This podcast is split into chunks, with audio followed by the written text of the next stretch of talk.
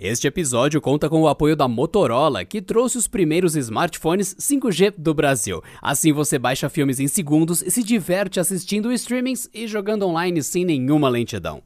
Conheça a família 5G da Motorola.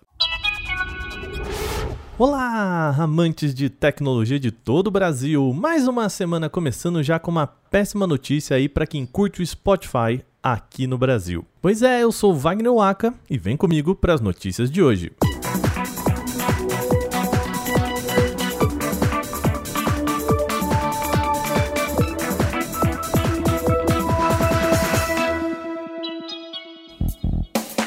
Spotify vai ficar mais caro aqui no Brasil em quase todos os pacotes que a plataforma oferece.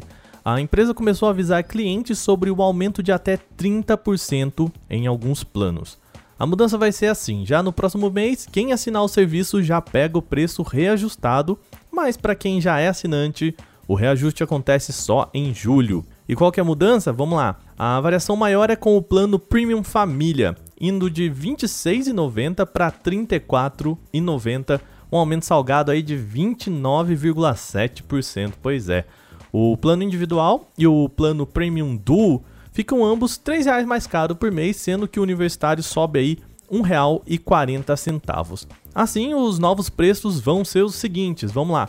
O Premium individual sobe para R$ 19,90, o Premium Duo para R$ 24,90 e o Premium Universitário para R$ 9,90. E aí, será que esses novos preços vão pesar no bolso? Manda aí pra gente. Depois do smartphone dobrável de duas telas, a evolução mais simples de se pensar é o que? O dobrável de três telas. Pois é, uma nova patente pode ter revelado planos da Samsung de já produzir esse novo aparelho que se dobra em três. O documento é de setembro de 2020, mas aparece aqui nesse podcast só hoje porque foi só hoje mesmo que ele se tornou público na Organização Mundial de Propriedades Intelectuais. De modo básico, o aparelho teria uma tela principal e outras duas adjacentes com metade do tamanho dessa principal, que seriam então as telas dobráveis. Bom, a imagem é difícil de fazer, mas vamos tentar criar essa imagem mental aqui, tá? Pensa assim em uma folha sulfite ali na horizontal, dividida em quatro partes iguais. Agora, pegue os vincos que ficam na parte de fora e dobre os vincos, encontrando aí o vinco no meio como uma janelinha. É mais ou menos esse o formato do smartphone. Aí a Samsung poderia usar esse formato de dobra de duas formas. Ou com a tela para fora, né, dobrando para fora como acontece com o Mate X, ou com a tela dobrando para dentro, que ficaria guardadinha ali quando o aparelho tivesse fechado.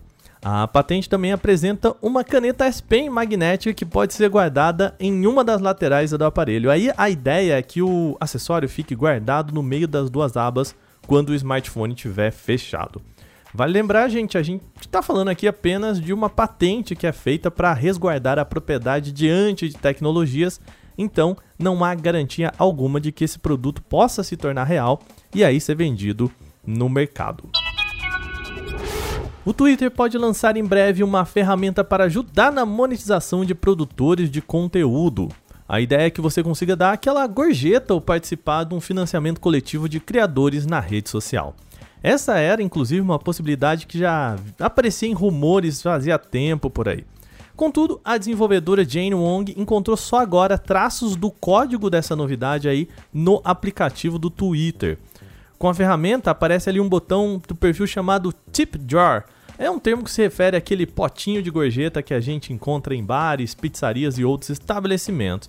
Lá na minha terra a gente chama isso aí de caixinha dos funcionários. Bom, o pagamento não rola diretamente via Twitter, mas é só um espaço que reúne formas de as pessoas contribuírem com o produtor de conteúdo. Por exemplo, é possível você colocar ali a sua conta do Patreon ou do PayPal e outras formas aí de receber doações.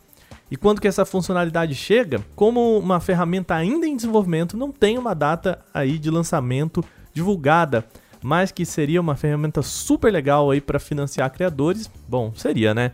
Aliás, quem quiser doar, o meu perfil é brincadeira, gente, é, mas sempre possível ajudem aquele produtor de conteúdo que vocês acham legais. Isso ajuda muita gente, viu? Se você é como eu, deve adorar um modo escuro em aplicativos. Sinceramente, se eu pudesse, deixava qualquer aplicativo sempre no modo escuro. Se você é dessa turma, saiba que o Google está trabalhando não em um novo modo escuro para Android, mas em um modo chamado extremamente escuro. Olha só. O Android 12 deve chegar com esse modo aí que vai diminuir o brilho da tela ainda mais. Só que tem um porém, a ideia aqui não é exatamente o modo escuro como a gente conhece. O objetivo é trazer mais conforto quando você está usando o smartphone no escuro.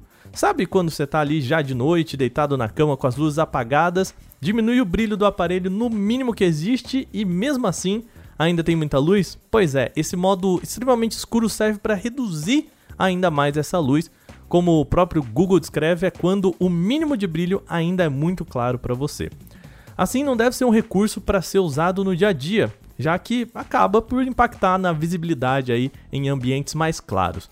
Tanto que o Google nem aponta a funcionalidade como uma forma de economizar energia. Claro, diminuindo o brilho economizaria energia, mas não é ideia na utilização do dia a dia.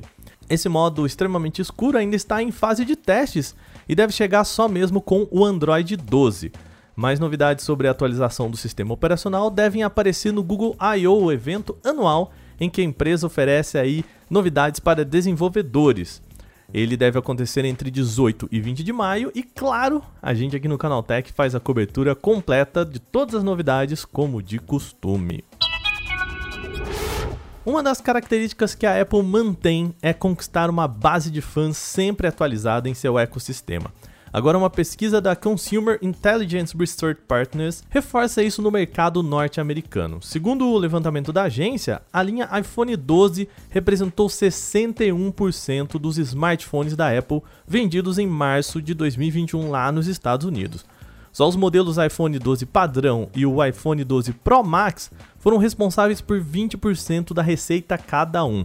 Ou seja, tem o topo de linha aí mostrando a sua força.